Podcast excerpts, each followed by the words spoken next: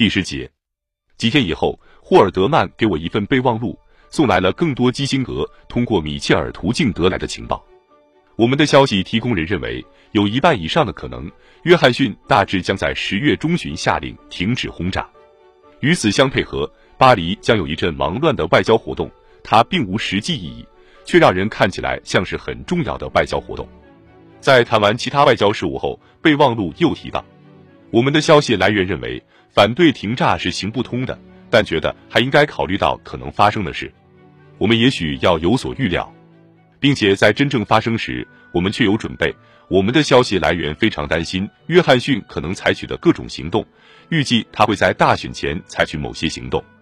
同一天，我德西迪安·纳斯克已向阿格纽保证过，局势没有什么新发展，政府不会跟自己过不去，在十月发表什么声明。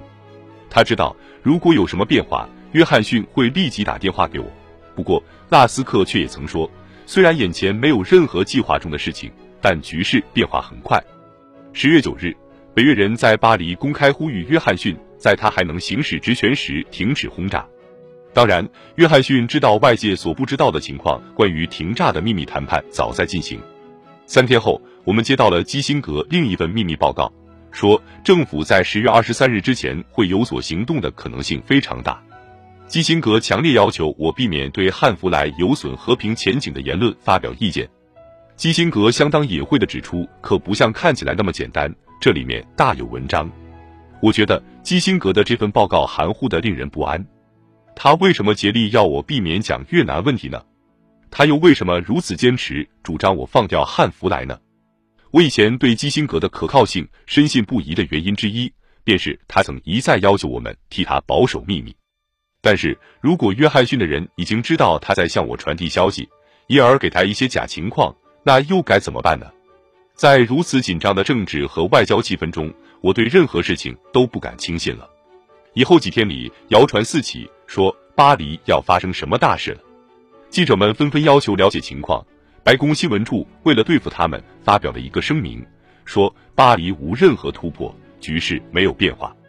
十月十六日。我在密苏里竞选时，白宫来电话，约翰逊要跟三个总统候选人开个电话会议，澄清一些事情。来电话时，我正在堪萨斯市的联合车站，准备在候车大厅的群众大会上发表演说。我走到讲台后面一个小房间去接他的电话，这个房间有玻璃门，像个电话间。在整个通话期间，人们来回徘徊，带着疑问的目光注视着待在这么一小间屋子里的我。通话质量很差，我憋足了劲才听清约翰逊的话。他叫我们看一下他的新闻秘书发表的声明，在巴黎没有什么突破，传说都是错的。他要求我们不要发表意见。他说，事实上河内方面有过一些动作，弄不好很容易吹掉。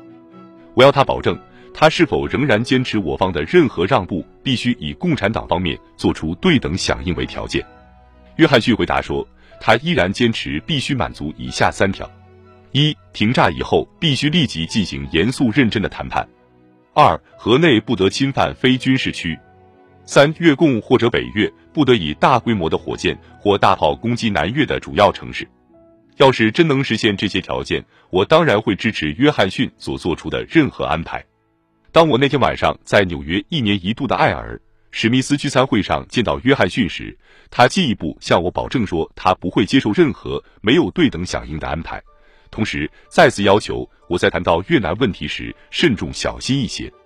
会餐后，我只是霍尔德曼传话出去应约翰逊的要求，我将不做任何批评战争行动的重要讲演。第二天在曼彻斯特演讲时，我说，如果在越南能够达成一项停炸协议的话，这个协议不危及美国人的生命。还能有更多的机会实现和平而体面的解决战争，那么我们就支持。我又补充说，我们不要在和平问题上耍弄政治。不过话说回来，这种事是一定会发生的。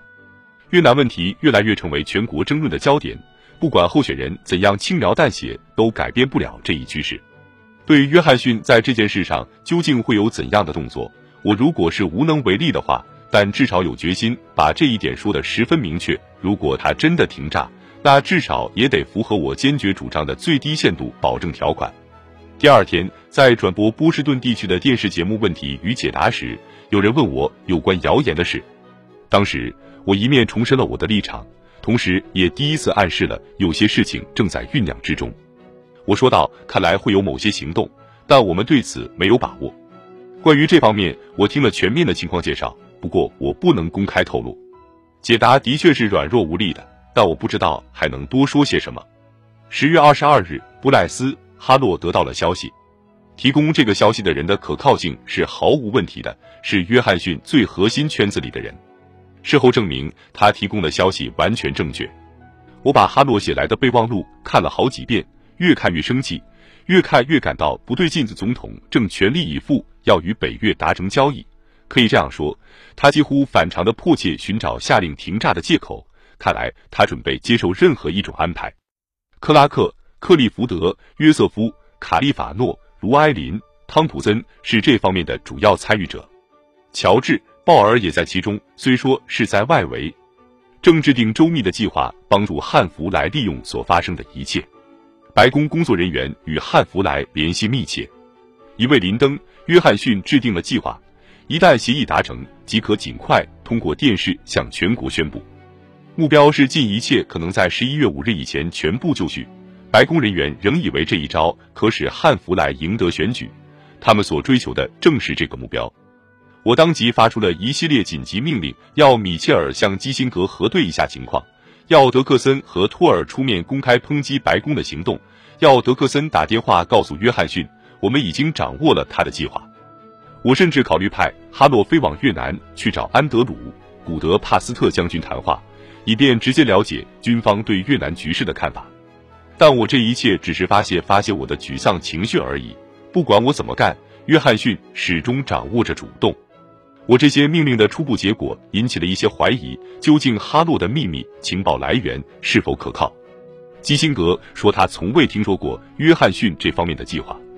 而德克森与约翰逊当面对质这个谣言时，约翰逊矢口否认，态度异常激烈，连他的多疑的老朋友都信以为真。约翰逊说。巴黎并无新动向，他还责备德克森这么大年岁了，居然会相信这样明显的谣言。第二天，十月二十四日，哈洛根据他的情报来源报告说，在前一天已与北越人达成了协议，很快就要公布。我觉得此事令人难以相信，可是哈洛强调指出，考虑到消息的来源，报告的确切性是毫无疑问的。果真如此。那么，在约翰逊向德克森指谈从未考虑任何方案之前，方案就早已定了。事后来看，我对约翰逊之保守秘密固然无可责备，但对他不与我坦率相见，则实在气愤不过。我觉得他至少不该假惺惺的敷衍我，说什么他会让我充分了解情况的。如果向我提供情报的那些人原先就反对约翰逊的政策，把情况捅给我们，又是为了破坏约翰逊的政策，那我是不会使用这些情报的。但他们察觉到约翰逊正利用越南战争来帮汉弗莱的忙，因此我认为这就不是政策问题，而是党派政治了。我当机立断，即刻把马上就要停炸这一事实公布出去。我认为这是阻止约翰逊在最后时刻兜底挖我这个总统候选人的墙角的唯一办法。另外，我还要给人以印象，而且我深信事实也是如此。即他的动机和他选择的时间，均非单纯出于外交上的考虑。